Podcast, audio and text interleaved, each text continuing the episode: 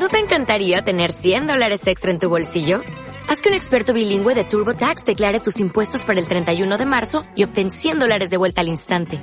Porque no importa cuáles hayan sido tus logros del año pasado, TurboTax hace que cuenten. Obtén 100 dólares de vuelta y tus impuestos con 100% de precisión. Solo con Intuit TurboTax. Debes declarar para el 31 de marzo. Crédito solo aplicable al costo de la presentación federal con TurboTax Full Service. Oferta sujeta a cambios o cancelación en cualquier momento. Are you ready? Adictos, tu podcast, presentado por Sam Danco, Gabri González y Megan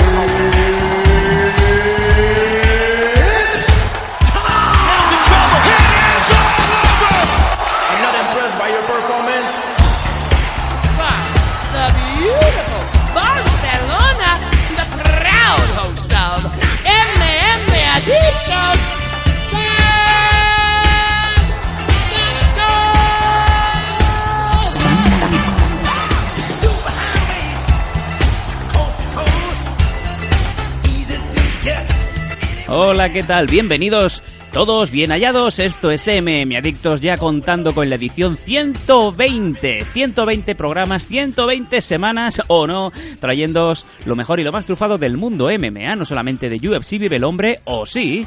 Y es que, como siempre, tenemos aquí el placer de anunciaros eh, noticias, eh, novedades e entrevistas, todo lo que con, todo lo que conlleva este mundo, el, el bello y a veces incomprendido mundo de las MMA.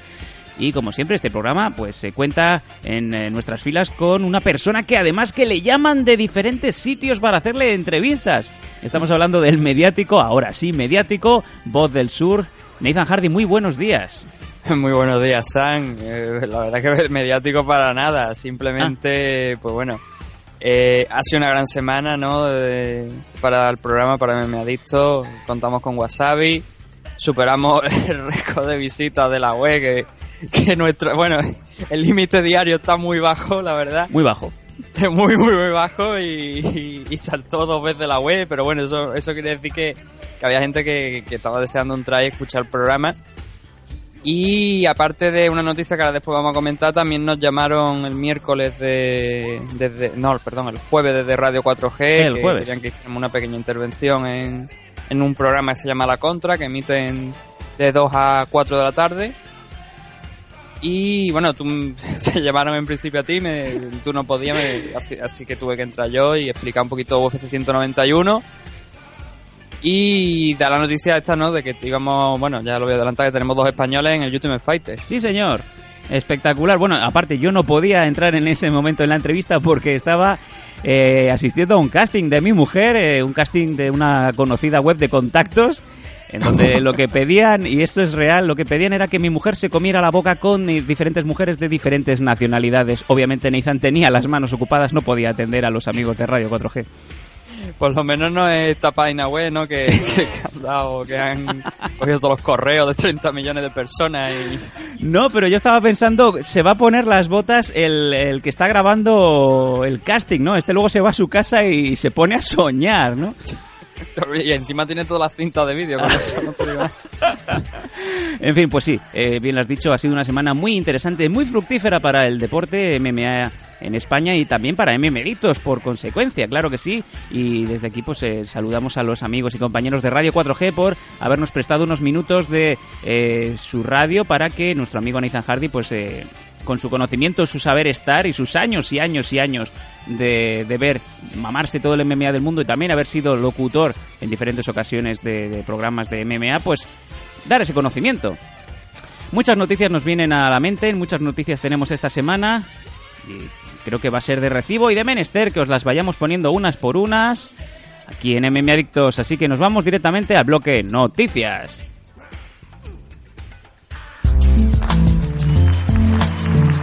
Noticias. Noticias.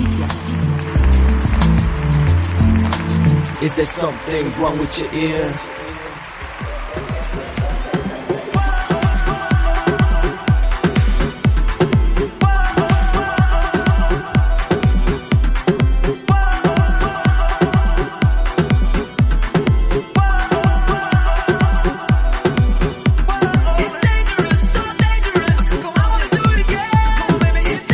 Eh, por la noche mi mujer diciéndome me ha gustado, ¿no? Ojo que aquí firmamos divorcio.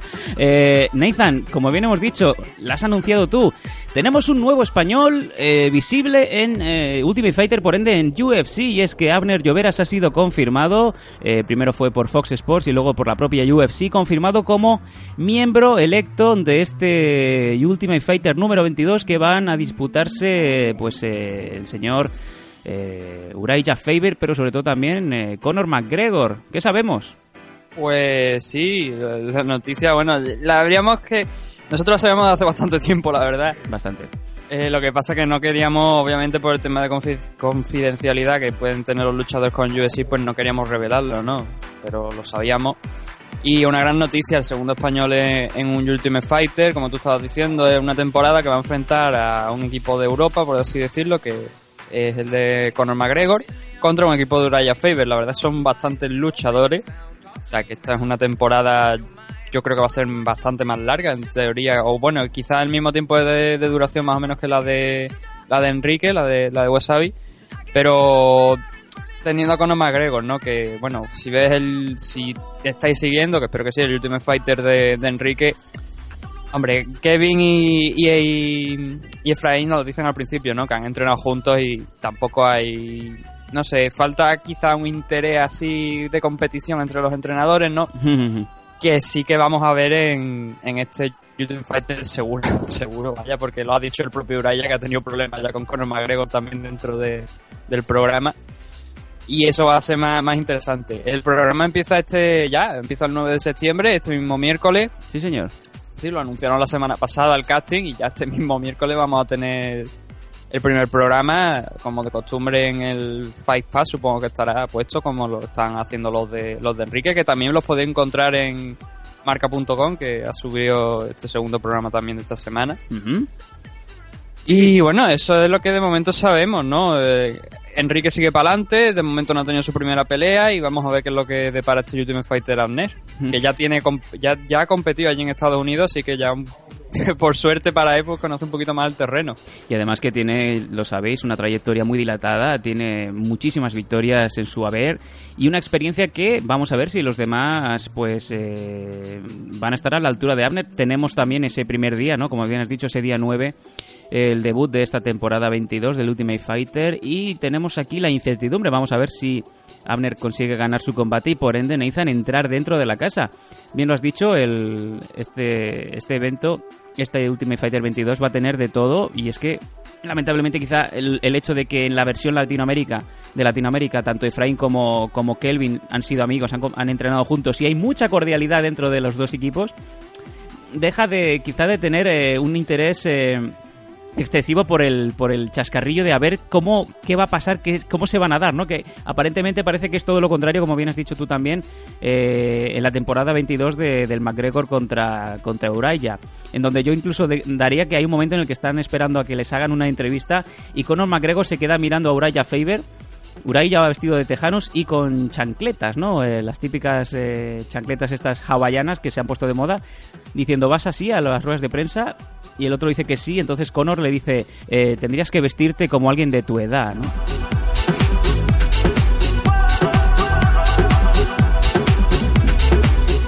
El eterno problema de los man boy, ¿no, Nathan? Sí, bueno, y además eh, este Uraya que todavía se cree California Kid, ¿no? Con la palabra de Kid. Tiene la misma Ya edad que tiene yo. treinta y tantos, ¿no? Que ya eh, el apodo de Kid debería dejarlo ya a un lado. Sin embargo, bueno, no, tampoco me sorprende, ¿no? Porque lo hemos comentado muchas veces en el programa que lo, lo he visto en un ring de boxeo boxeando con vaquero. Sí, señor, y dándole dando stop al rival.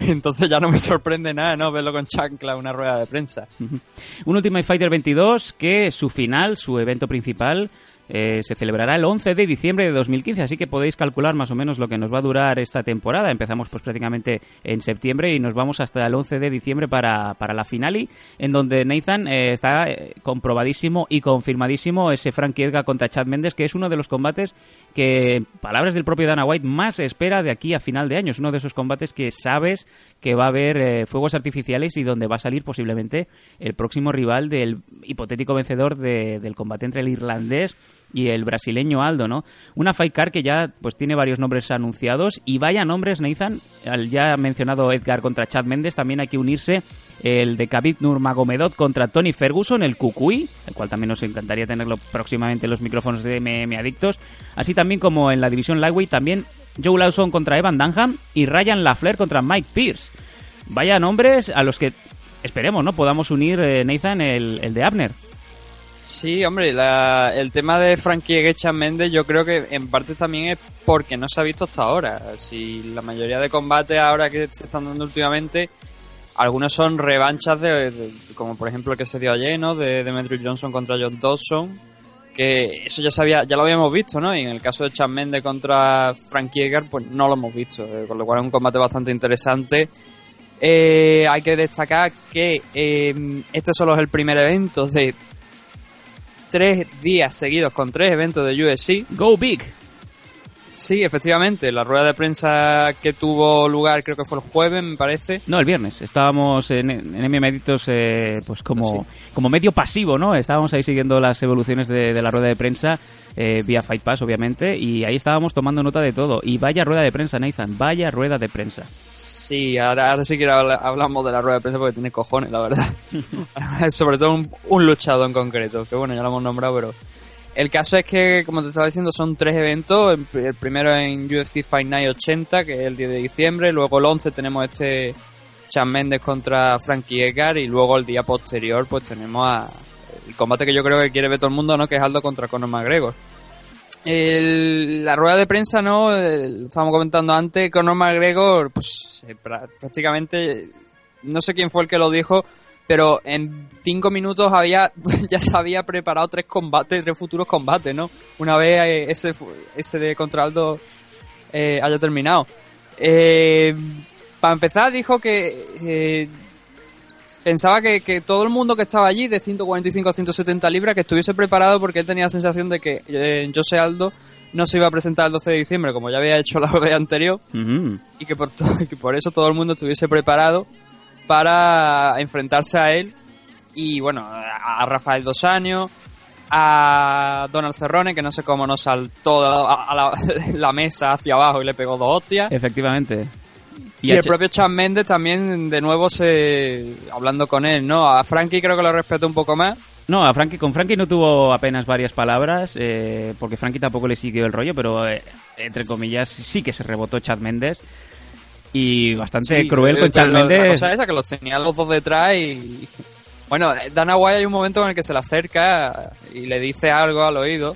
Sí. Y, y ayer precisamente Dana White dijo que es lo que le había dicho, ¿no? Siempre según él. No sabemos si es verdad, si es mentira. Eh, lo que le dijo al oído a, a, a Conor McGregor fue que tenía la cremallera bajada. Ah, bueno, yo pensaba que había dicho eh, una de dos, o cállate que tienen que hablar eh, 20 luchadores más, o simplemente eh, deja en paz a los demás, ¿no? No sabemos Claro, muy bien. es- ese es el tema, ¿no? Que le dice, tenle la cremallera bajada, porque es lo que explica Dana White. Te está eh, metiendo con tres o cuatro luchadores a la vez y tú, y tú sin embargo tienes la cremallera bajada, que como te levantes, pues vaya gracia, ¿no?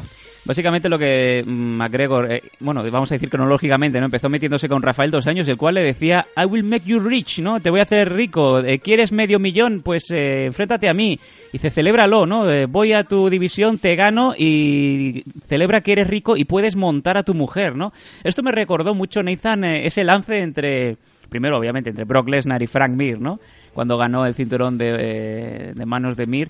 Pero también me recordó históricamente a esa escena, ¿no? De Rocky 3 en la que está haciendo una conferencia de prensa Rocky Balboa en la calle y se le acerca a Mr. T, ¿no? En este caso Claverlang le dice, tú, mujer, diciéndole a, a Adrian, ¿no? Mujer, tú quieres estar con un hombre de verdad, vente conmigo, vente con el campeón. Celébralo como debe ser, celébralo como es debido, con Claverlang. Hey,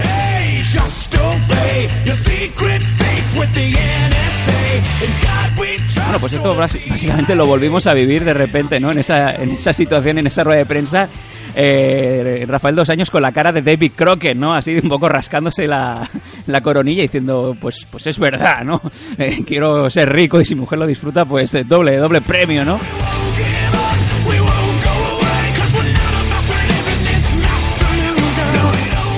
A lo que acto seguido, pues eh, tocó turno de palabra a Donald Cerrone y lo volvió a interrumpir también Conor McGregor. Era turno de palabra con un luchador, turno que interrumpía el irlandés para decir la suya. Y Cerrone se lo tomó de otra manera, ¿eh? no hacía tanta, no le hacía tanta gracia, no se reía como se reían bien los eh, el resto de, de participantes en esa rueda de prensa, hasta el punto de que cada vez que había una pregunta a un luchador tragaban saliva y miraban de reojo al irlandés a ver si estaba atento o estaba jugando con el micro, ¿no? Sí, porque es que eso, es- a cualquier luchador que respondiera que estuviese en su rango, de, ya lo digo, de 145 a 170, que, consi- que diga que reta los de 170 ya habla de que a lo mejor es de un poco demasiado grande para la de 145, pero bueno. El tema es ese, ¿no? Que sí, que, que criticaba a todo el mundo, respondía a todo el mundo, se metía por medio de- con cualquier luchador que, que tuviese el turno de palabra y la verdad es que ya te lo digo, Cerrone porque le tapaba el sombrero parte de la cara, pero daba la sensación de que no, te- no le estaba haciendo ni puta gracia lo que estaba escuchando. Estaba a punto de levantarse eh, Nathan y ¿sabes la expresión bitch slap? Bofetada de zorra en la boca. Sí, no, pero yo lo veía que se iba, iba, iba a subirse encima de la mesa y se iba a tirar contra él para abajo. Como macho man. Además que se Cerrone eso, es que no tiene, no sé, es un tío que le gusta, es lo que no quiere estar parado, le da igual contra quién le enfrenten, ahora tiene esta oportunidad por el título, pero si no, hubiese seguramente cogido cualquier combate y si le ofreciesen uno contra Conor McGregor, yo creo que no, no lo haría por dinero, sino simplemente por partirle la cara. Y uno de los grandes da- damnificados ¿no? de esa rueda de prensa fue el, po- el pobre Chad Méndez, eh, re- remunerado, oh, perdón, eh, renombrado como Mini Méndez por el propio Conor McGregor, eh, el cual dijo que cómo estás aquí aún hablando con la paliza que te di, ¿no? A lo que Méndez pues contestó, eh, si te hubieras preparado un combate como el que me preparé yo con solamente dos semanas de, de distancia hacia el main event, que es lo que hizo para enfrentarse al irlandés, hablarías de otra manera, ¿no?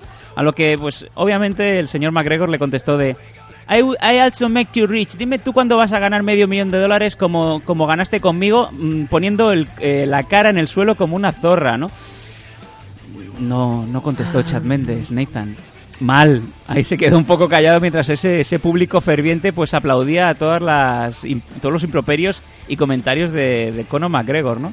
Y tú Sí, mientras pero- pues mirabas de reojo a Dana y Dana pues con esa carica, ¿no? Disfrutando el momento de eh, bajando esa palanca de las Cirsa, ¿no? Mientras el, el dólar salía de los ojos, ¿no? Sí, Déjalo hablar, déjalo hablar, que sigo haciendo dinero a su costa. Exacto. Pero Aldo también dijo alguna cosilla interesante, pues, sobre todo en el tema este de cuando empezó McGregor a hablar con, bueno, el tema de Méndez, ¿no? Y Aldo en brasileño, que yo no sé si entiende eh, inglés, la verdad es que debería entenderlo, o también estaba el caso de Anderson Silva, que decía que no entendía inglés y luego el cabrón lo hablaba perfectamente. Eso es lo que hago Eh, yo, Nathan, cuando voy a China a, a- a negociar cosas. Yo digo que no sé hablar chino y sé hablar mejor que mi mujer, ¿no? Pero bueno, son argumentos de venta, más que nada para que, enterarte de todo lo que están diciendo a tus espaldas. Pero bueno, son viejos trucos de la calle, ¿no? el tema de Aldo es que dijo eso, que en el combate de, de, de Méndez, pues, que no había demostrado que Brasil en Jiu-Jitsu nulo, Grelin también nulo, y que, bueno, que quizá debería callarse un poco, ¿no? Por el tema de ese, de, de que realmente no es tan bueno como parece. Eh, Aldo también tiene, tuvo que levan- tuvo que irse antes, ¿no? Porque eh, creo que tú me dijiste era padrino de una boda o algo. Efectivamente, y además eh, fue eso, eh, el propio Dana White levantó, quitó el, el atril de delante y dice, bueno, el señor Aldo tiene que ausentarse porque ha de coger un vuelo para Brasil, porque va a ser padrino de una boda. Y claro, eso obviamente el cachondeo se, se apoderó, ¿no?, del pabellón. Capitaneado una vez más por Conor McGregor diciendo, otra vez se va, si es que siempre se va antes de tiempo, dejémosle que se vaya con el rabo entre las piernas, ¿no? No hace falta ni que, si- ni siquiera hagamos el evento. E incluso le decía a los demás, oye, pues aprovechamos que no va a estar Aldo para, para el combate de diciembre, ya adelantamos el de dos años contra, contra Cherrone, ¿no? Suponiendo que ya sube de peso, ¿no? Sí. Y lo, lo importante es lo que ocurre ¿no? en ese momento en el que quitan el atril, que bueno, se encaran Aldo y McGregor, lo típico, va a hacerse la típica foto. Eh, esta vez yo creo que Aldo un poco mal, que echa un poco más la cabeza hacia adelante. Y claro, McGregor no se, no, no se achanta, ¿no? Le mete también los cuernos. Y automáticamente pues ya, ya empuja más Aldo de la cuenta y tiene que separar a Dana White porque si no se pegaban ahí. Sí, esta vez eh, estoy contigo, Nathan. eh, tú viste la moviola y pusiste la cámara súper lenta de los partidos del Plus, ¿no? Y, y sí que es verdad que es eh, Aldo el que, digamos, cuando eh, chocan, digamos, las dos frentes cara a cara, es Aldo un poco el que empuja hacia, hacia adelante, ¿no? Se pone torete y, es el que echa hacia atrás al irlandés. Y en ese momento, pues claro, obviamente es Conor McGregor, ¿no? El cual, pues obviamente se engancha y tiene que intervenir Dana White aparte de otros eh, miembros de la seguridad para separar a ambos luchadores, ¿no? A lo que acto seguido se, se, se ausenta del, de, digamos, del escenario Aldo entre abucheos. A mí, me- ahora que lo has sacado tú el acento de McGregor, Sí, me, daba la impresión de que no- el tío no es inglés. O sea, lo estaba escuchando hablar y digo yo, joder, digo yo, es que no tiene ahí algo en el acento que parece que no es. Es- No te estoy diciendo británico, yo te estoy diciendo irlandés, me da igual. Eh, Que no parece, que parece que el inglés no sea su, su idioma principal, no sé, es algo en el acento extraño que le Mucha- veo. mucha gente- Aparte de lo del Mooney, ¿no? Que, ahí está. Mucha gente ha descubierto que en irlandés eh, money o dinero se dice money. I'm here for the money. But I deliver, I deliver. Lo que quiere decir, no estoy aquí por la pasta porque yo también eh, lo, lo entrego todo. O sea, no estoy aquí para hablar, estoy para ganar. Y, y decía, prove me wrong, prove me wrong. O sea, eh, decirme que estoy equivocado. De momento hasta el momento, bien, eh, ha quedado claro, nadie puede con Conor McGregor, ¿no? Nathan. Bueno. Chan Mendes pudo durante dos rounds. Ese es el tema. No, no, es que yo creo que Chan Mendes lo, lo puso, lo, lo puso totalmente. Eh, y el- un hombre de los que estaba detrás, que creo que Josh Duffy me parece, ahora no me acuerdo el nombre de pila, pero sí es Duffy, que es uno del el último luchador que creo que le venció a Conor McGregor. Sí, señor. Eh, también lo, es que los puso. El suelo de McGregor es muy malo. Y no sé, de hecho, si incluso el entrenador, me parece que después del combate contra Mendes dijo que no había entrenado Wrestling en el training camp. Bueno, eh, ese, ese countdown, ese embedded que hace UFC previo siempre a los combates, eh, el que era previo al combate contra Chad Mendes, más que, más que un reportaje, un seguimiento del irlandés, parecía en escenas eliminadas de la película Scarface, ¿no?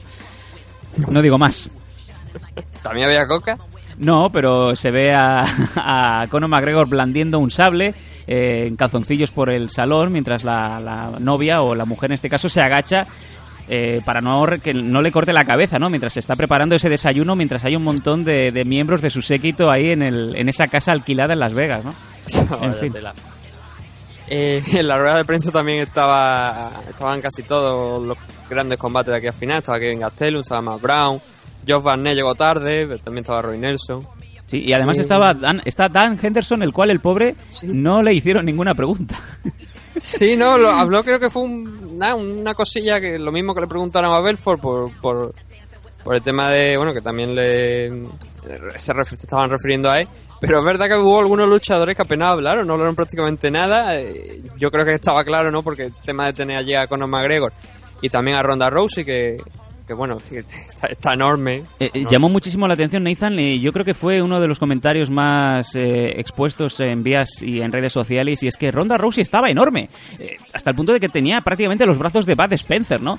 La veíamos muy muy grande comparada con Holly Holm y obviamente pues eh, anunciado que tanto Ronda Rousey como, como la propia Holm van a estar en ese evento de 70-75 mil personas en Australia. También confirmada eh, Joanna Jędrzejczyk, siempre lo digo rápido para que no se note, contra su rival, la canadiense eh, Landro, creo que se llama. A lo que, bueno, parece ser que va a ser. eh, no tendría que tener ningún problema ninguna de las dos para salir victoriosas, ¿no? De Australia. No, en principio, bueno, eh, Joana, pues la hemos visto muy bien, pero vamos a ver qué es lo que pasa en el combate, ¿no? Eh, pero Ronda no tendría que tener en principio ningún tipo de problema con Holly Holm. Eh, el tema de Ronda es bueno, que, que está muy grande, yo no sé cu- cuánto llegue, cuánto pesará ahora mismo. Esta mujer compitió en 160, creo que fue en los Juegos Olímpicos, en, en judo, si no más. Ahora mismo yo creo que incluso puede llegar a pesar a 170, con lo cual eso de que dicen que, que Chris, que Chris Justino está enorme, que lo está, ¿no? Pero no creo tampoco que esté muy lejos del peso de Ronda Rousey. O sea, es y bueno, que- Ronda, es que Ronda hay que recordar que esta mujer eh, en Strikeforce bajó de 145 a 135. Bueno, habrá que verlo realmente porque ahora mismo tendría que cogerse, ¿no? Ese biomanán, ese bio 10, porque eh, nos ha recordado un poco a esos momentos eh, previos, por ejemplo, como pues como Frank Mir, ¿no? Que en este último fin de semana ha tenido problemas para dar los 265 hasta el punto de que llegó a los 266. Vaya tela. Lo de Frank Mir es que ya lo vimos en el último combate, que estaba, estaba empezando a estar gordito, pero es que ya cuando se presentó la báscula el, el viernes, 266 libras, te lo dije yo, es que Fran Mir está gordo. Sí, sí, sí, sí. Está- Yo creo que ¿Ha pasado? ¿Cuánto pesaría ayer ese hombre? pues estaría en 290 libras, imaginamos. Eh, yo me Será imagino que peso de Brock Lesnar en sus mejores años. cuando Andrei Arlovsky se enfrentó, lo vio cara a cara dentro del octagón, yo creo que tendría reminiscencias, ¿no? De, de Team Silvia. Diría, bueno, esto es un otra vez Team Silvia, ¿no? Ya es la quinta o la sexta vez, ¿no? Sí, sí, estaba lento. Bueno, más adelante comentaremos ese, ese combate, ¿no? Pero eh, problemas de peso para Ronda Rousey, pero bueno, obviamente ahora mismo Bueno, no, a ver, problemas de peso para Ronda Rousey realmente no. Lo que pasa que, claro, que me dice que no puede hacer un combate 145, que quiere que Chris baje a 135, y sin embargo se va paseando como si fuera un bodybuilder de esto que, que hacen espectáculos y competiciones. Bueno, eh, Ronda es la mejor y no queda, no cabe duda. Incluso en esa misma rueda de prensa también salieron varias veces eh, que la pregunta de Ronda, ¿te vas a retirar? Y la idea de Ronda sigue firme. Ahora mismo tiene 28 años, cuenta con 28 años la americana. Dice que a los 30 ella cree que ya es eh, momento suficiente de retirarse, a lo que Dana White le, dio, le dio toda la razón. Dice, ha ganado mucho dinero, ha hecho mucho dinero con nosotros, ha ganado a toda la división. Es lógico y es totalmente entendible de que eh, a dos años vista, pues Ronda Rousey pues se cuelgue, cuelgue los guantes, ¿no? Sí, no, a ver, es- normal, ¿no? Y también, eh, por suerte, Ronda no ha recibido apenas golpes, con lo cual yo creo que de físico está bastante bien. Y esto es algo, ¿no? Que, bueno, a Machida lo vemos que, que siempre que intenta evitar recibir golpes, aunque no lo hayan noqueado varias veces. Pero Ronda sí que es verdad que prácticamente es que es eso, que habrá pasado en, en el octagón a lo mejor. En 12 peleas habrá estado, se caso, media hora. Un poco, bueno, creo que un poco más de media hora, pero que sí que ha estado bastante poco tiempo en comparación con otros luchadores. Y en los últimos combates los está ganando sin apenas inmutarse y sin recibir casi ningún golpe. Entonces, si quiere mantener. Entiendo también que como es mujer, no, pues a lo mejor piensa en retirarse antes por el tema de formar una familia, tener niños. Obviamente, mm, aquí no, esto no es Brasil, ¿no? Donde una luchadora con embarazada de no sé cuántas semanas, pues puede participar en una pelea por el título. Correcto, ocho semanas, nueve semanas y una luchadora profesional en Brasil dentro del octagón y, y ganando combates, o sea, lo inaudito, ¿no? En fin. Entonces, eh, entonces eso, no entiendo que en parte que Ronda cuando llegue a los 30, pues a lo mejor mejor un par de años más su carrera, pero que no tiene, ahora mismo no tiene nada que probar más que ese combate contra, contra Chris Justino que no se acaba de dar. Que yo tengo la sensación de que no se va a dar porque tal y como todas las cosas no, no lo he hecho. No, no creo, la verdad. Es más probable que a Johanna la, la veamos subiendo de peso que a, que a, Ronda Rousey.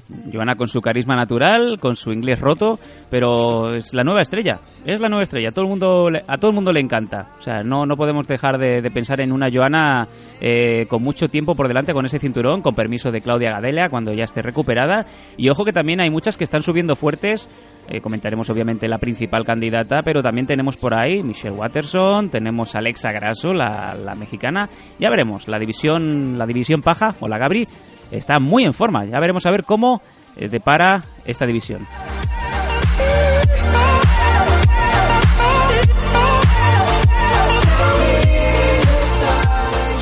Ya para ir cerrando el bloque de noticias, pues había muchos más luchadores dentro de, de esa grandísima rueda de prensa eh, denominada Go Big, o sea que nos vamos a lo grande. Uno de ellos, obviamente, Nathan, lo has mencionado, Kelvin Gastelum, el cual también se enfrenta a Matt Brown en Monterrey. Un Kelvin Gastelum, Nathan, que ya podemos decirlo abiertamente, la semana que viene, en exclusiva, lo vamos a tener en los micrófonos de MM Adictos. Madre mía, si es que seguimos en racha, es increíble. Eh, yo creo que sería de menester avisar a nuestros eh, oyentes, a los MM Adictos, si queréis formular alguna pregunta directamente al bueno de Kelvin, simplemente mmadictos.gmail.com o en nuestras redes sociales, ya lo sabéis, tanto en Twitter, que es arroba mmadictos, como en Facebook. Un Facebook, Nathan, que, que yo estoy sorprendido porque hemos pasado tranquilamente de 2.500 a 3.000 eh, seguidores en apenas 5 días. Yo no sé qué estamos regalando, ¿no? Porque que me lo expliquen. Ya, ya a esta altura yo creo que ya la gente ni siquiera mira dónde se está metiendo. yo, te lo digo así. Porque, no sé, o sea, si... Da la sensación de que la gente se añade, se añade al grupo, pero realmente no, no sé. Hay gente que, bueno, eh, no está estos que compran compulsivamente por internet, pues a lo mejor hay gente que se, se apunta a grupos de Facebook compulsivamente sin mirar realmente lo que está haciendo. Pues yo creo que te voy a, como decía McGregor, prove me wrong, prove me wrong, pussy. Eh, voy, a, voy a quitarte la razón, porque de cara a esta semana que viene con el MM Adictos, el número 121, vamos a entrevistar en directo a Kelvin Gastelum. Así que queremos vuestro feedback, queremos vuestras preguntas en, en MM Adictos, ya lo sabéis, mmadictos arroba gmail.com.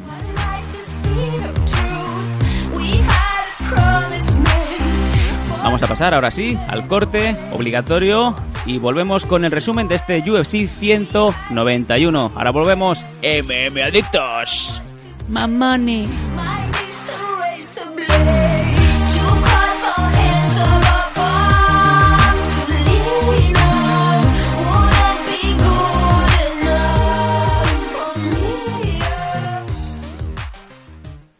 Radio 4G USA.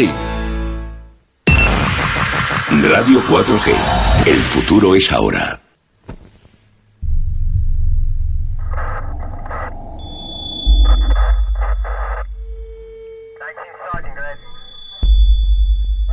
Entra con nosotros hasta el final del pasillo.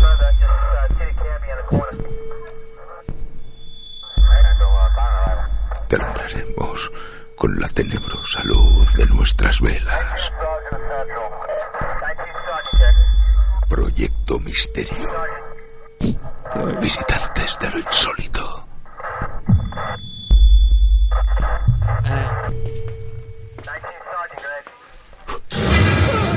No apagues la vela. We like sports. We like music. Radio 4G USA.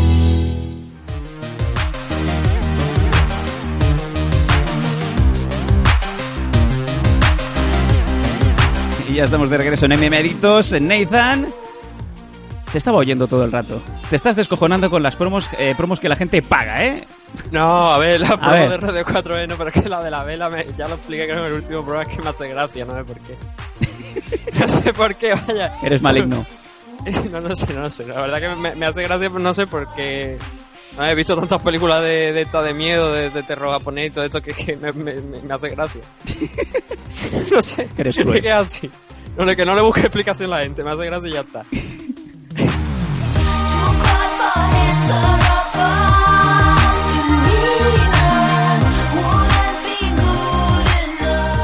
Vamos a seguir con el programa. Tenemos, como bien he comentado, el UFC 191 ya en los libros de historia, un evento denominado Johnson contra Dodson, eh, que parece como Hernández contra Fernández, ¿no?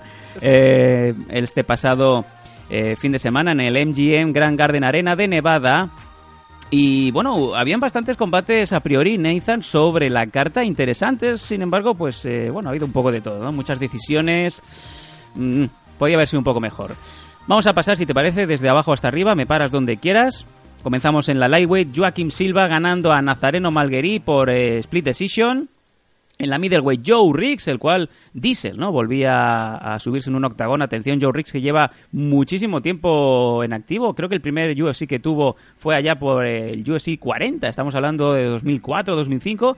Venciendo a Ron Stellings por, eh, bueno, de- en este caso por descalificación. Y es que eh, parecía a priori el Joe Riggs tenía un problema en el ojo y es que había en un contacto con Ron Stallings había había pues, por lo visto con el dedo interceptado o rasgado posiblemente la córnea no podía ver bien Joe Riggs estaba dominando de sobras el combate pero de repente casi a finales de- del segundo round el, referee el árbitro para el combate y descalifica a Ron Stallings porque en un momento dado eh, recibe un, una patada, ¿no? Cuando, cuando digamos Joe Riggs tenía estaba en el suelo, estaba levantándose, ¿no?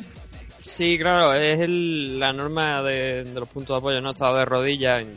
Yo, pues, yo creo que lo, lo hizo, pues, no sé, inconscientemente. No creo que realmente Ron Stalin pretendiera darle, pero claro, si está en el suelo y lo típico, ¿no? Para zafarte desde esto, pues dio en la cara. Si da en el cuerpo no tiene problema, pero dio en la cara. Y, eso, pues, bueno, y llevó al árbitro a parar el combate y como estaba con el tema del ojo y tal y cual, pues ya automáticamente decretaron el fin y la victoria para Joe Riggs. Que bueno, después ha dicho que no le ha hecho gracia ganar así, pero claro, que no puede hacer otra cosa, ¿no? no es algo que no puede él no puede decidir. Seguramente por ahí hubiese seguido combatiendo, pero claro, en esas condiciones mejor, la, primero la seguridad y ya, ya vendrá otro combate. Seguramente tarde o temprano a lo mejor colocan un rematch entre ambos ya decidir un ganador en condiciones. En la Featherweight nos encontramos a Tiago Trator o Tiago Trator contra Clay Collar, el cual venció Tiago por eh, split decision también. Y en la Bantamweight eh, femenina nos encontramos a Raquel Pennington ganando a Jessica Andrade. Este combate, pues eh, en el papel se podía haber ido hacia cualquier lado, ¿no? En este caso, pues por submission, por rear naked choke, victoria para Pennington. Eh, la Bantamweight Nathan que está siempre pues a punto de caramelo, ¿no? Sí, y además Raquel Pennington ha dicho que tuvo problemas con el tema del peso que tuvo hasta que cortarse el pelo para, para poder dar peso a la báscula. Sí, Eso sorprendente. es lo que, es lo que he leído esta mañana. Y, y la verdad es que bastante bien. Bueno, Pennington es que tiene esa racha, ¿no? También de gano, pierdo, gano, Sí. pierdo y al final, pues, ese gano, pierdo, gano, pierdo, al final te convierte en que no haces nada. Bueno, de hecho, eh, ha vengado su, su derrota contra Jessica Andrade. Recordemos en el UFC 171, allá por marzo de 2014, perdió contra, contra la citada Andrade, ¿no? Pasó a, a ganar a Ashley Evans Smith, perdió con Holly Holm y ahora vuelve a ganar a Jessica Andrade. Entonces, sí, pero no, ¿verdad? Sí, no, es lo que te estoy comentando, que eso, que al final no llega a nada, ¿no? Porque si ganas un combate y luego pierdes el siguiente, los rivales, pues te quedas, te quedas estable, ¿no? Te quedas en una posición del ranking, pero no ni subes ni, ni bajas porque lo que ganas lo pierdes al siguiente combate. Entonces, es, es difícil, ¿no? La carrera de Raquel Pennington en, en UFC. Una Raquel Pennington que a priori estaba pues programada su, su pelea en este mismo UFC 191 contra Liz Carmouche, eh, Will Do Do the Fandango, pero Carmouche se lesionó y fue reemplazada por la citada Andrade. Y bueno, vamos a ver qué es lo siguiente para, para Pennington, ya veremos. Seguimos Sí. subiendo. En la Bantamweight nos encontramos a John Lineker, que no tiene nada que ver con el que jugó en el Barça, ganando a Francisco Rivera. Este combate también, a priori Rivera pues tenía muchos números, ¿no? Para seguir ascendiendo. Submission, eh, Guillotine Choke, derrota para Rivera, victoria para Lineker. Mm, ¿Cómo lo vemos esto? Sí, no, la verdad es que esperábamos que, que Francisco pudiera una de las suyas, ¿no? Consiguiera ganar el combate, pero la verdad es que John estuvo bastante bien. Hay que recordar que, bueno, eh, lleva varios combates en UFC y la verdad es que tiene una buena racha de victorias, ¿no? no o sea, ha derrotado a Ian McCall, que quizás es lo más relevante, ¿no? En su carrera. Sí. Y ahora ha derrotado a Francisco Rivera. Eh, no te voy a decir que esto le coloca a las puertas de una oportunidad por el título Bantamweight, porque hay cola pero sí que le, le- le da un salto importante en, el- en los rankings. Ya se coloca con una victoria más, seguramente ya sí que estaría llamando a, a las puertas de- del título de ahora mismo que tiene TJD la show. Y un Francisco Rivera que ha visto cortada su eh, una vez más su racha de victorias. Bueno, venía de ganar a Alex Cáceres, o como dicen los americanos, Alex Cáceres. Pero claro, venía anterior de dos derrotas contra Takeya Mizugaki y contra el propio Uraya Faber, ¿no? Una vez más vuelve a perder y creo yo que en este momento pues Francisco Rivera va a tener que volver una vez más a empezar a subir esa escalera, ¿no? Una escalera que vuelve a caer hacia abajo y me imagino que necesitará un par o tres de victorias si quiere volver a, sonar con fuerza, ¿no? En, cualquier card de, de UFC. Vamos a seguir. En el eh, preliminary tenemos en la Lightweight Ross Pearson. Vuelve una vez más a ganar, en este caso a Paul Felder por split decision. Ross Pearson, Nathan, que, bueno, venía de, de una derrota contra Evan Dunham y ahora, pues, una vez más, victoria, ¿no? Y lo que pasa es que la victoria es si realmente alguien llega y mira solamente el tema de la puntuación, ¿no? Ve decisión, split, y ve que hay un 28-21 a, fa- a favor de Felder y luego un 30-27 y un 29-28 a favor de Rob Pearson, ¿no? Entonces Mm. la gente se pregunta ese 30-27 cómo realmente se da, ¿no? Y yo también me lo pregunto. Sí, la verdad es que Ross Pearson también ha tenido días mejores. Recordemos, es uno de los miembros de un Ultimate Fighter. Tuvo cierta eh, relevancia y de hecho se enfrentó a prácticamente lo mejor de su división. Eh, victorias sobre Stipo- George Sotiropoulos, Ryan Couture, no contes con Melvin Guilar. Y luego ya tuvo derrotas con Diego Sánchez, victoria con Gray Maynard y aquí ya volvemos una vez más como un poco el caso de Francisco Rivera, ¿no? Gano, pierdo, gano, pierdo. En este caso gana Diego Sánchez, eh, perdón, pierde con Diego Sánchez, gana Gray Maynard, pierde con Alja Quinta, gana Sam Stutz, pierde con Evan Dunham y ahora gana Paul Felder. Esto no quiere decir que el próximo combate del, eh, del inglés eh, sea una derrota, ¿no, Nathan? Eh, no, no quiere decir que sea una derrota, pero vamos a ver qué es lo que puede. Pues tampoco es que ahora mismo ya Ross Pearson eh, no sé dónde podríamos, a pesar de que es joven, tiene 30 años todavía, le quedan unos bastantes años de competición, pero no sé dónde lo podríamos situar por el tema de lo que estaba diciendo, ¿no? De victoria, derrota, victoria, derrota. Eh, si el combate próximo no es una derrota, pues sí que ya podríamos empezar a situarlo en la división. De momento es complicado. Vamos a ver qué es lo que pasa en el siguiente combate. Sin Y embargo, ahora que has dicho lo de San Stun, me, me- me he acordado de que esta semana también ha anunciado el retiro. Sí. Bueno, no, solamente no solamente él ha anunciado también eh, su retiro, también Minotauro Nogueira pues ya ha decidido poner punto final a su carrera. Sí, correcto. Así que dos luchadores que, se- que nos dejan, bueno. Y de, realmente no han sido los dos únicos, había otro luchador de 26 años del que ahora mismo no recuerdo el nombre, pero sí que peleó en el, en el último evento de UFC, que sorpresivamente ganó el combate y, dijo que se retiraba, que no quería seguir peleando. Bueno, es lo que se entiende por hacerse un Cruyff, ¿no? Eh, cuando te ganas un título y dices, no lo voy a ganar nunca más, pues me retiro con el título en alto, ¿no? O hacerse un Iker Jiménez también. Sí, eh, dejarlo en la cumbre, ¿no? Muy respetable, pero, pero bueno, no sé, es extraño la verdad que un luchador de 26 años pues decida ya dejarlo. Bueno, sobre Sam Stout, que has comentado que se ha retirado, obviamente, eh, mm, desde 2013 que no, no gana nada, ¿no? Perdió tres seguidos contra KJ Nunes, Ross Pearson y el último contra Frankie Pérez. Obviamente, Sam Stout, pues también ha, ha tenido días mejores y a sus 31 años, pues se puede considerar una edad respetable para retirarse, ¿no? Sí, y además son 33 combates, que yo creo que es luchadores que empiezan tan jóvenes porque muchos de ellos no empiezan antes no empiezan después de los 18, empiezan incluso antes desde pequeñitos en deportes de contacto. Pues claro, cuando llega llevas ya a lo mejor 18 años peleando, pues ya te cansa. Llega el momento que y además que no es un nivel es un alto nivel de exigencia porque estás peleando con luchadores de los más importantes del mundo. Venga, que nos vamos al main card.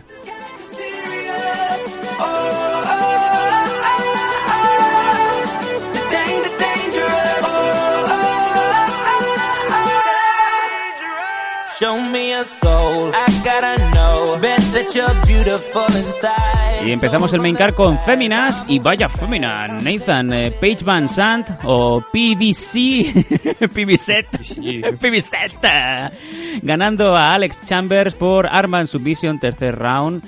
Una Paige Van Sant que prácticamente montó un clinic, ¿no? El Alex Chambers, eh, recordemos, tenía pues eh, 15, 16 años más que, que Paige Van Sant. Eh, Alex Chambers 36 años, Paige Van Sant 21. Eh, había mucha diferencia, pero no solamente de edad. De, de hecho, la que entrena en el Alpha Male, la de Sacramento, arrasó, le montó un clínico, como bien hemos dicho, y la vemos muy fuerte, Nathan. Es una realidad. Estaba número 7 en el, en el ranking de, de peso paja. Con esto ya podíamos estar hablando top 5 para arriba, ¿eh? Sí, sí, la verdad es que si Claudia no se hubiese roto la mano y eh, además, porque hubo, hubo ahí un problema, ¿no? Bueno, finalmente ha sido sustituida, ¿no? Pero que ella dijo que estuvo a punto de perder el title short, si mal no recuerdo, porque Robbie Lawler fue retirado del combate. Ahí está. O sea, Robbie Lawler tenía un combate contra Carlos Condi, eh, Robbie fue retirado, entonces al lesionarse Claudia buscaban a lo mejor rellenar ese, ese y al final sí ha sido, ¿no? Han puesto a Joana, pero en principio Claudia debería ser la siguiente retadora en cuanto se recupere de la mano. Eh, si no esto no estuviera ahí, pues seguramente sería Paige Van Zandt la siguiente en, en obtener esa oportunidad por el título. Y a lo mejor, si luego, porque claro, sabemos que como los title shows van y vienen, ¿no?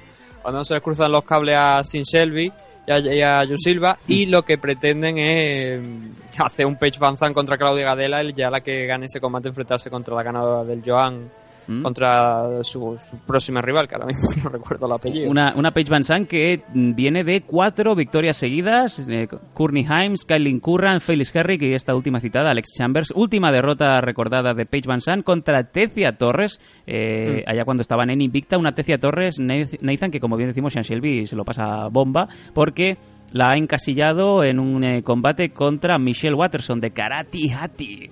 O sea que estamos viendo que realmente esta división también es muy entretenida y hay muchos nombres metidos en este en, este sorteo de cuartos de la Champions, ¿no? Sí, porque bueno, Invicta ha hecho un gran trabajo con esta división.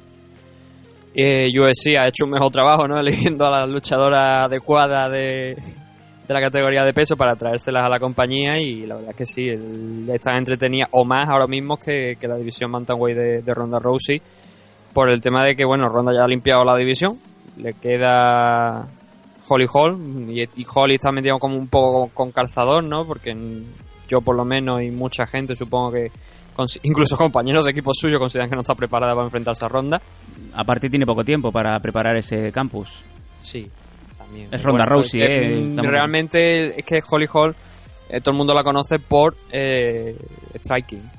Entonces, no sé, más striking que puede entrenar contra Ronda Rousey, lo único que puede entrenar es suelo, ¿no? Y no Mm. sé, viendo los últimos combates de Ronda que ha intentado ir a la guerra a puñetazos con, con su rival, pues igual, ver, igual suena la campanada y, y Holly, porque en el último combate de ronda es verdad que no queda a Correia, pero cuando lo vuelves a ver va de frente prácticamente sin guardia ninguna y los lo golpes la verdad que lanza tampoco tiene, parece que estén llenos de mucha técnica. Bueno, para, para poner un símil es como decir, bueno, Ronda Rousey ahora mismo es ese Zangief, ¿no? Del Street Fighter que dice, bueno, me voy a la guerra contra, contra Edmond Honda, ¿no? Cuando Honda está con, con los, eh, las palmadas de sumo, ¿no? Vas hacia adelante, ¿tú crees que podrás pasar ese, esa ondanada de hostias? Vamos a ver, porque Ronda Rousey en suelo es impatible y, como bien has dicho tú, en, en el striking ha mejorado hasta el punto de ir a la guerra con, con eh, Beth Correia y, salir victoriosa. Va a ser la única baza quizá que tenga Holly Holm, porque si se van al suelo, Nathan va a ser cuestión de, de tiempo, ¿no? De cuestión de ver cuándo se te va a romper ese músculo, ¿no? Sí, no, totalmente. La única forma que tiene ahora mismo, hoy por hoy, salvo que haya una, un cambio milagroso, ¿no? De aquí a, a la fecha del combate, la única posibilidad de Holly Holm es vencerla de pie, manteniendo la distancia, ¿no? Utilizando todos los trucos que ha aprendido a lo largo de, de su año en el boxeo y, e intenta noquearla. Eh, no sabemos realmente, porque poca gente no ha golpeado a Ronda Rousey, lo comentábamos antes, entonces no sabemos qué aguante puede tener a la hora de recibir golpes. Y eso yo es lo que creo que también ella está a lo mejor demasiado confiada, por eso necesita quizá que le peguen dos hostias bien dadas. Hablando así pronto, ¿no? para, para que ella diga, diga, hostia, pues aquí también está mi límite y tengo que intentar hacer pelear con un poquito más de más cabeza, porque es que hasta ahora lo que hemos visto ha sido ronda en plan bulldozer arrasando con todo el mundo. Y nunca la hemos, quizás lo, creo que la que la que la llevó un poco más al límite me parece que fue Caramuch. Liz Carmouche. Caramuch, Caramuch. Caramuch. Tú de fandango. Liz Carmuth creo que fue la que la llevó un poquito más al límite, si mal no recuerdo. Aunque ella, creo que fue en aquel combate donde Ronda estaba más preocupada de subirse el, el sujetador deportivo este Sí. que, que, que de tener a Carmuch en la espalda. Creo que fue ese combate, me parece.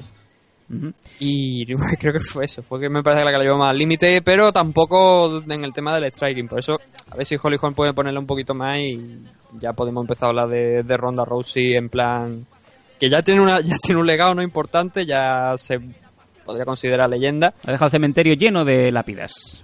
Sí, pero todavía me falta un poquito más pa- para decir si es o no la mejor. Que no lo nunca lo voy a decir porque ya lo sabes, nunca va a salir de mí que es la mejor luchadora de la historia. Pero sí la mejor luchadora de UFC. Vamos allá, seguimos con UFC 191.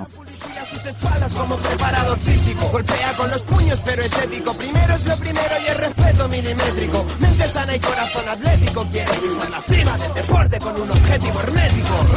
¡Fuerza! ¡Control! MMA te mide en disciplina y en valor. Cuando los guantes abrocho, me transformo lo más ocho. Me caigo siete. Y si tengo dudas, llama un pelocho. En la Light Heavyweight, eh, Corey Anderson ganando a Jan Blachowicz por decisión unánime. También en la Light Heavyweight, Anthony Johnson, Rumble, ganando a Jimmy Manua, el eh, inglés, por eh, puñetazos. por yo en el segundo round, un Anthony Johnson Nathan que, una vez más, enorme, más, mucho más grande que Jimmy Manua, mucho más rápido. Y es realmente queda patente que Anthony Johnson es top 3 en su división light heavyweight y ese combate perdido contra Cormier pues eh, porque era Cormier no pero ahí estamos viendo Sí. que Johnson realmente eh, tiene que estar ahí rascando cinturón continuamente por lo menos en este momento no Sí, lo que pasa que, bueno, todo. Tampoco es lo que estábamos diciendo, ¿no? Que es que es- si vamos a ver constantemente un Anthony Johnson contra Daniel Cormier porque John John no aparezca y porque no hay otro retador y porque Gustafsson no pueda con Daniel Cormier. Esto tiene un límite, ¿no? Pero sí que es verdad que Anthony Johnson está espectacular desde que se pasó a la light heavyweight. El tema de, bueno, que Cormier estuvo el otro día en la rueda de prensa que hizo un comentario positivo sobre Alexander Gustafsson, diciendo que ya era hora de hablar de todo lo positivo que había hecho a lo largo de su carrera y no solamente de esa derrota contra Anthony Johnson, que bueno, que es verdad que no se merece la oportunidad por el título, no, pero que ahí está, no, tiene esa oportunidad de vencer a Daniel Cormier.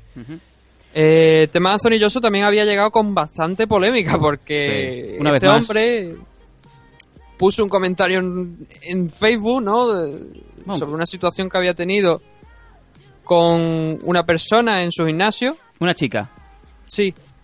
Y bueno, también hay que recordar que estuvo suspendido en parte por un problema de violencia doméstica. Sí. Dame un vaso de agua zorra, ¿no? Pero sí que es verdad que esta- en esta ocasión, bueno, por lo menos por lo que se desprende de, de lo que de lo que es- él puso, tampoco hizo, vamos a ver, había alguien que estaba por lo visto practicando una, una chiquilla, practicando yoga a su lado con su esterilla y su, y su de esto y estaba él levantando pesas, ¿no? Sí. Se ve que algún problema tuvo con, con la mujer. Lo típico, ¿no? De que a lo mejor no te dejaba realizar bien el ejercicio. Y, la reacción de Anthony Johnson, pues bueno, cogió la esterilla, la mandó a tomar por culo y dijo, pues no te pongas a hacer yoga cuando alguien está levantando pesas justo al lado. Bueno, es un poco como... No sé, pero obviamente no, No, es sé, a ver, es complicado, claro. Tiene que tener la situación allí, ¿no? Pero no es el que tampoco es mejor... un hecho como que parece que es que también se le colaron, que por lo visto había un movimiento contra la violencia mm, doméstica o algo que se iba a colar en, en a criticar a Anthony Johnson. Tampoco me parece que en este momento, por esta ocasión, por este acto, no creo que sea el momento más adecuado. ¿no? Lo único que se le puede reprochar a, a Rumble en este, en este, en esta situación es que es un personaje relevante, es una celebrity y obviamente pues eh, no se pueden usar las redes sociales para, para uso y disfrute de situaciones que puedes arreglar tranquilamente cara a cara con esa persona, ¿no? Más aún sabiendo los problemas que ha tenido anteriormente eh, Anthony Johnson, eh, no solamente con, con la ley, sino también con las mujeres, ¿no? Ahí está el problema que Anthony pues eh, le pierde le pierde el pronto. Tiene es de short fuse como dicen los americanos o de mecha corta y, y una vez más pues ha quedado patente de que mm, hay que contar hasta 10, ¿no? Hay que contar hasta 10 antes de partirle la boca a alguien, pues en este caso pues eh, Anthony Johnson mm, tenía que haber contado hasta 10 antes de actualizar su Facebook, ¿no? No, bueno, pues, a ver, también hay que recordar que no le ha partido la boca a nadie. No, no, no, es un decir, es un decir. No, ya, pero hay que decirlo que esta, esta vez, bueno, simplemente cogió esto, tiró la, la de esto de, la, de aquella mujer por... No sé si... Creo que la había escuchado fuera del gimnasio, me parece. Hombre, hubiera No estado bien que ese gimnasio hubiera estado en una planta 25, ¿no? En un tram plaza, ¿no? Entonces, pues levanta, abre la ventana y coge esa esterilla y a volar, ¿no? Me voy a cargar un dron con una esterilla de yoga, ¿no? Pues oye, ahí está, ¿no? Qué bueno, chimpancé. Es un vídeo que hay de un chimpancé, ¿no? Que le, le pasa un dron por al lado y él coge una rama y tan- instintivamente le pega un cebollazo al dron y lo tira al suelo. Hostia, me río yo de los sistemas de defensa de según qué países. Tú pones a un chimpancé subido a una rama, eh, dale un palo, un palo de selfie y ya verás tú que no pasa, no, no consigue salir de ahí vivo ningún dron. No, pero, pero es que a mí yo, o sea, yo me veo un dron ahora mismo volando por mi ventana y hago lo mismo. También. Cojo Pero- el palo de la escoba y lo derribo. Pero ¿por qué tenéis esa mala... Parado, esa- macho. ¿Qué, qué O sea, mala... lo que sea de la policía, ¿no? De, de algún cuerpo de seguridad. Pero un dron así que que yo me vea por la calle, no, porque nadie tiene derecho, yo creo, a, a grabarte dentro de lo que es tu casa, ¿no? Los drones, eh, manera. esos, esos grandes incomprendidos de la tecnología, ¿no? Nadie quiere ver un dron eh, asomada en tu ventana, ¿no? Sobre todo si tu mujer está desnuda y encima de ti, ¿no? En fin.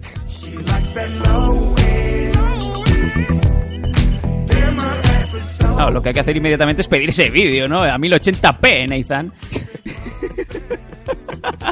Con multicámara. Sí, ahí va. Y, y con comentarios del director. Ahí está, Tim Burton. Esta escena la grabamos en cinco días en Vancouver, que sale más barato.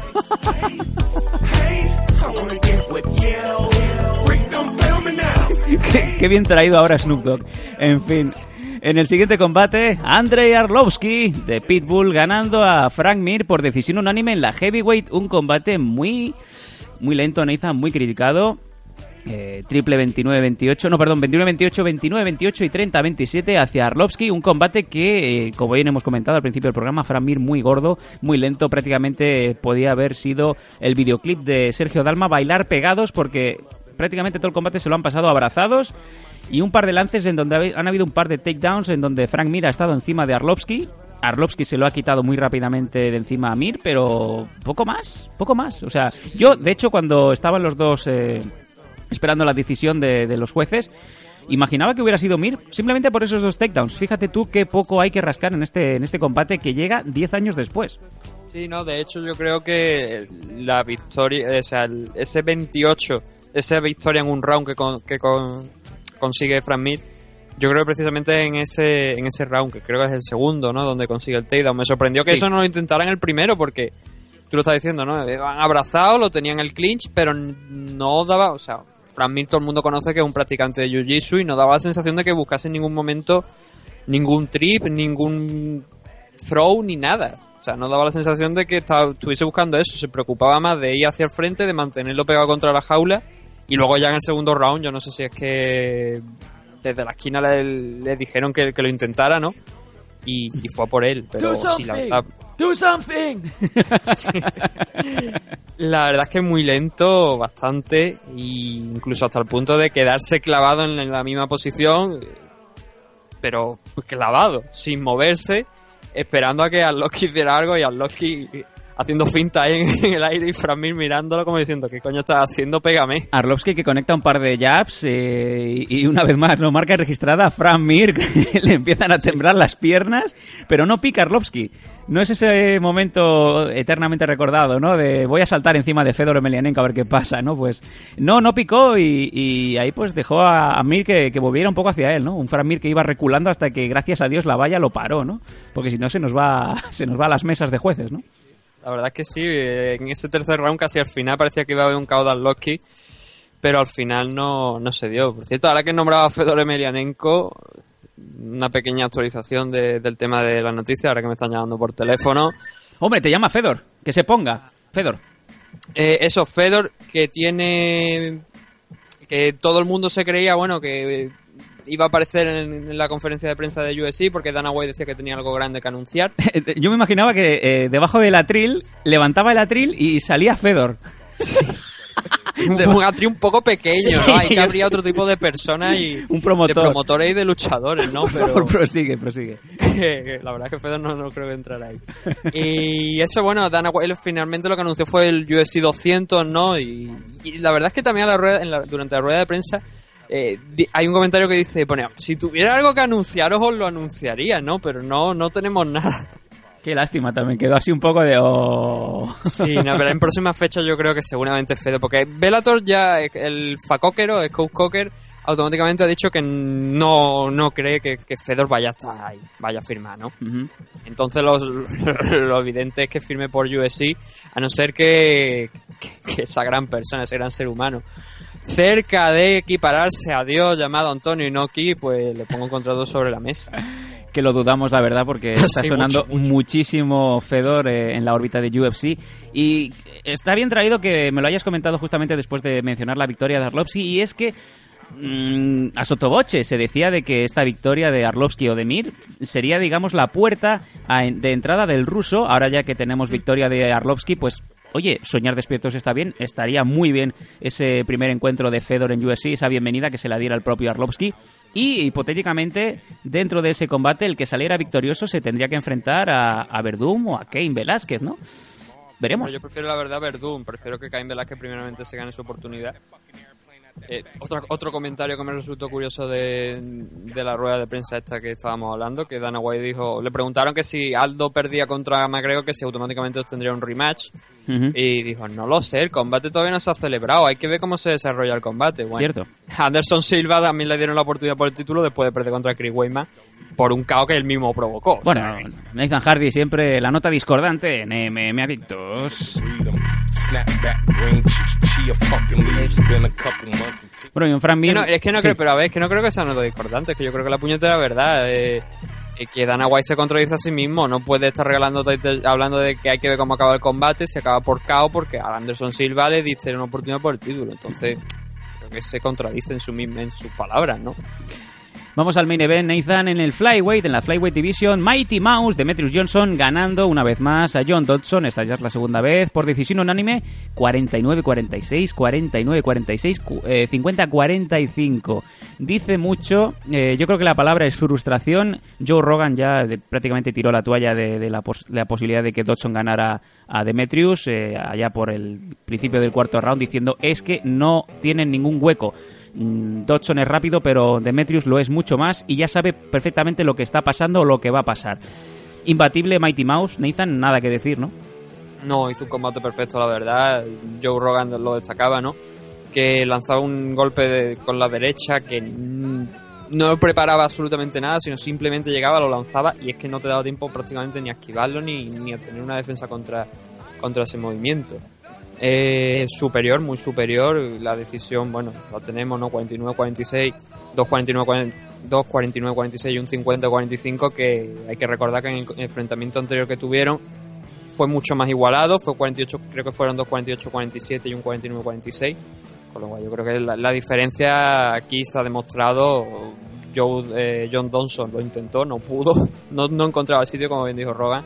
Se, hay una discusión ¿no? sobre si Demetrius Johnson es el mejor luchador, el pound for pound, el primer pound, pound for pound que se suele decir, eh, del mundo. Si no lo es, yo creo que está cerca. A mí nunca me ha gustado hablar de ese, del tema de pound for pound. Por lo menos, a ver, no es que nunca, pero en las últimas fechas sí que es verdad que no me gusta porque es que eh, es muy subjetivo, ¿no? Depende de tu categoría de peso, depende de los rivales que te pongan y no por tener muchas victorias eres a lo mejor el pound for pound. Si te enfrentas contra gente que no, no tiene mucho nivel, pues Una pregunta, Mm. Nathan. Sí. ¿Por qué los flyweights no atraen? ¿Por qué no gusta ver la flyweight? ¿Es porque John, eh, Demetrius Johnson no es un campeón carismático o simplemente porque la- a la gente nos gustan otro tipo de pesos? No, no, la- no lo entiendo porque no suelen marcar buenos números. Creo que nos van a dar la razón. Eh, siempre que ha habido un main event con flyweights, con pesos mosca, la gente no, no, no responde. Yo creo que el problema está en que no son tan espectaculares en el sentido de no vas a ver muchos caos, no vas a ver mucha sumisión a lo mejor. Y yo creo que el hombre, la gente que paga, pues realmente ver una finalización espectacular. Y Johnson, es los flyweight en general son un espectáculo de otro tipo. Lo decía, por ejemplo, el, el jueves en Radio 4G, que, que son un más espectáculos de, de velocidad, de verlos que, que prácticamente es que el árbitro se tiene que quitar en medio para no chocarse con ellos, ¿no? De, de la con la velocidad que hacen los movimientos. A lo mejor te estaba pegando un puñetazo y en el momento en el que estaba tú todavía diciendo, hostia, ¿qué ha pasado? Ya estaba Demetrius Johnson abajo intentando buscar el takedown. Es eso, es un espectáculo de otro tipo, ¿no? Y no sé, a lo mejor es... cre- Había gente que estaba bucheando el combate y Demetrius Johnson dijo que, que- que eran tontos, ¿no? Si lo estaban, si estaban bucheando porque la verdad es que el combate fue muy bueno. Pero claro, fue bueno para la división Flyweight. Exacto. Es que no tienen tanta potencia de golpeo porque son más pequeñitos, tienen un cuerpo a, a su tamaño y a, y a su peso. Sí, sí, la verdad, no, no, no acabamos de entender. Obviamente para el fan casual pues no es atractivo. Por eso yo creo que nunca acaba de responder el público a, eventos eh, capitalizados por pesos mosca, por flyweights en este caso. ¿no? Eh, los eh, bonus awards en los premios de, de- este evento, eh, pues condecorados con 50.000 pavos, Fight of the Night, John Lineker contra Francisco Rivera y las performances de la noche, las actuaciones estelares, la de Anthony Johnson y Rachel, Rachel Raquel Pennington. Nathan, este es el evento que ya queda en los libros de historia, un evento que no ha sido demasiado espectacular, pero sí que, bueno, ha visto consagrados a, sobre todo a Pitch Van Sant, la confirmación de Anthony Johnson y un eh, Arlovsky que aparentemente va a esperar eh, al ruso. Vamos a ver si se le espera o no, ¿no? Eh, si te parece ya, vamos a hacer recogida de velas, nos vamos a ir hacia el próximo número. Eh, no tenemos tiempo de, de leer los correos de esta semana, nos han llegado correos a MM Adictos, los vamos a, a recoger, los vamos a recopilar y los vamos a leer en el próximo número. Así también nos damos un poco más de tiempo para esa entrevista a Kelvin Gastelum. Si te parece bien, empezamos sí que, a recoger. sí que es verdad que le hemos- yo le he echado un vistacillo a uno y hay uno que me resulta muy interesante, que es un tema sobre, una pregunta sobre el tema de cortes de peso, que ese, te lo estaba diciendo a ti fuera de micro, lo vamos a guardar para Kevin Gastelum porque quién mejor que un luchador, ¿no? Y además él que sabemos que algún corte, los cortes de peso los los solía hacer bastante grandes, ¿no? Y seguramente él nos puede dar un poquito más de luz sobre ese tema. Pues perfecto. Ya tenemos un motivo más para guardaros vuestros correos para la semana que viene, ya lo sabéis, mmadictos.gmail.com. Despedida y cierre. Que venga, que está fregado, que nos vamos.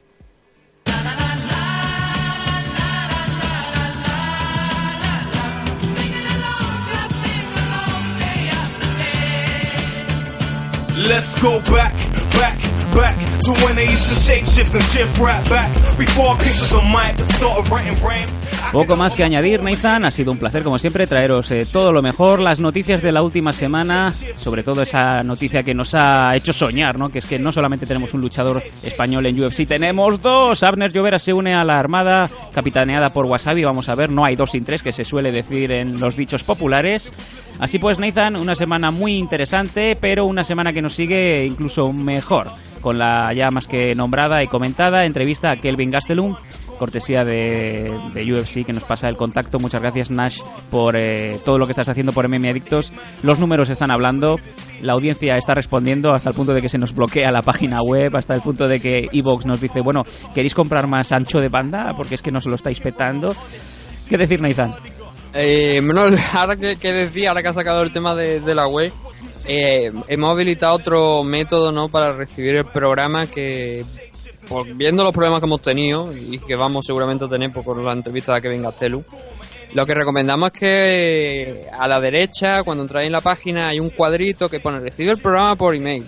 Eso, si os registráis, ponéis vuestro correo, os registráis y aceptáis ese correo de, que os van a mandar para confirmarnos que estáis registrados, pues eso es el tema de protección contra, contra spam y contra bots pues recibiréis lo mismo, o sea, la noticia con el programa, la portada, los links para que los descarguéis por si acaso peta la web y vosotros queréis escuchar el programa y no sabéis cómo acceder a iVoox o iTunes bien, pues tengáis luego los links de descarga vosotros ahí.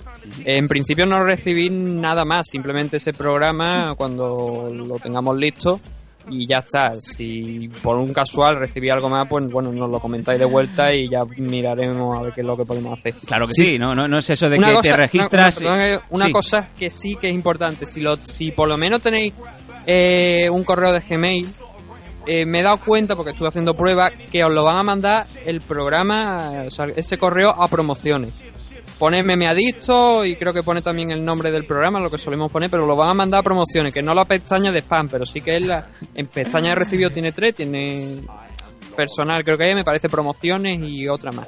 Y redes sociales o algo así, algo que tiene que ver con redes sociales. Claro que sí, y, el hecho de que recibas el correo no quiere decir que tengas que reenviarlo a 100 amigos o vendrá Río Chonan a partir de la cara a tu madre a casa, ¿no? No, no quiere decir nada, simplemente es eh, recibir el programa puntual eh, en el mismo instante en el que subimos MM Adictos a las redes, lo tenéis disponible en vuestro correo, en vuestro email, es una de las muchas vías de contacto, es una de las muchas vías de difusión de MM Adictos, aparte ya de los citados podcasts, la propia página web mmadictos.com y ahora también en vuestro correo, en la comodidad de vuestro ordenador, de vuestra casa, donde sea. Lo dicho, Nathan, un placer, nos vemos en una semanita. Esto es MM Adictos, mi nombre es Sam Danko y aquí Nathan nos dice adiós con la manita el hombre que te hace soñar porque ya salen las radios generalistas de España. Bueno, un placer como de costumbre estar aquí en, en MM Adictos y bueno, cada vez que nos llamen para hacer algo, pues bueno, aquí estamos, somos todo un equipo, ¿no? Y cuando tú no puedas, estaré yo y, y eso es lo que haremos, ¿no? Aquí no tenemos problemas de de ninguno de batalla de egos, ¿no? Que, bueno, me voy a callar. Sí, lo dicho, nos vemos, lo dicho, nos vemos en una semana aquí en MM Adictos. Kevin Gastelum, MM Adictos 121, nos vemos.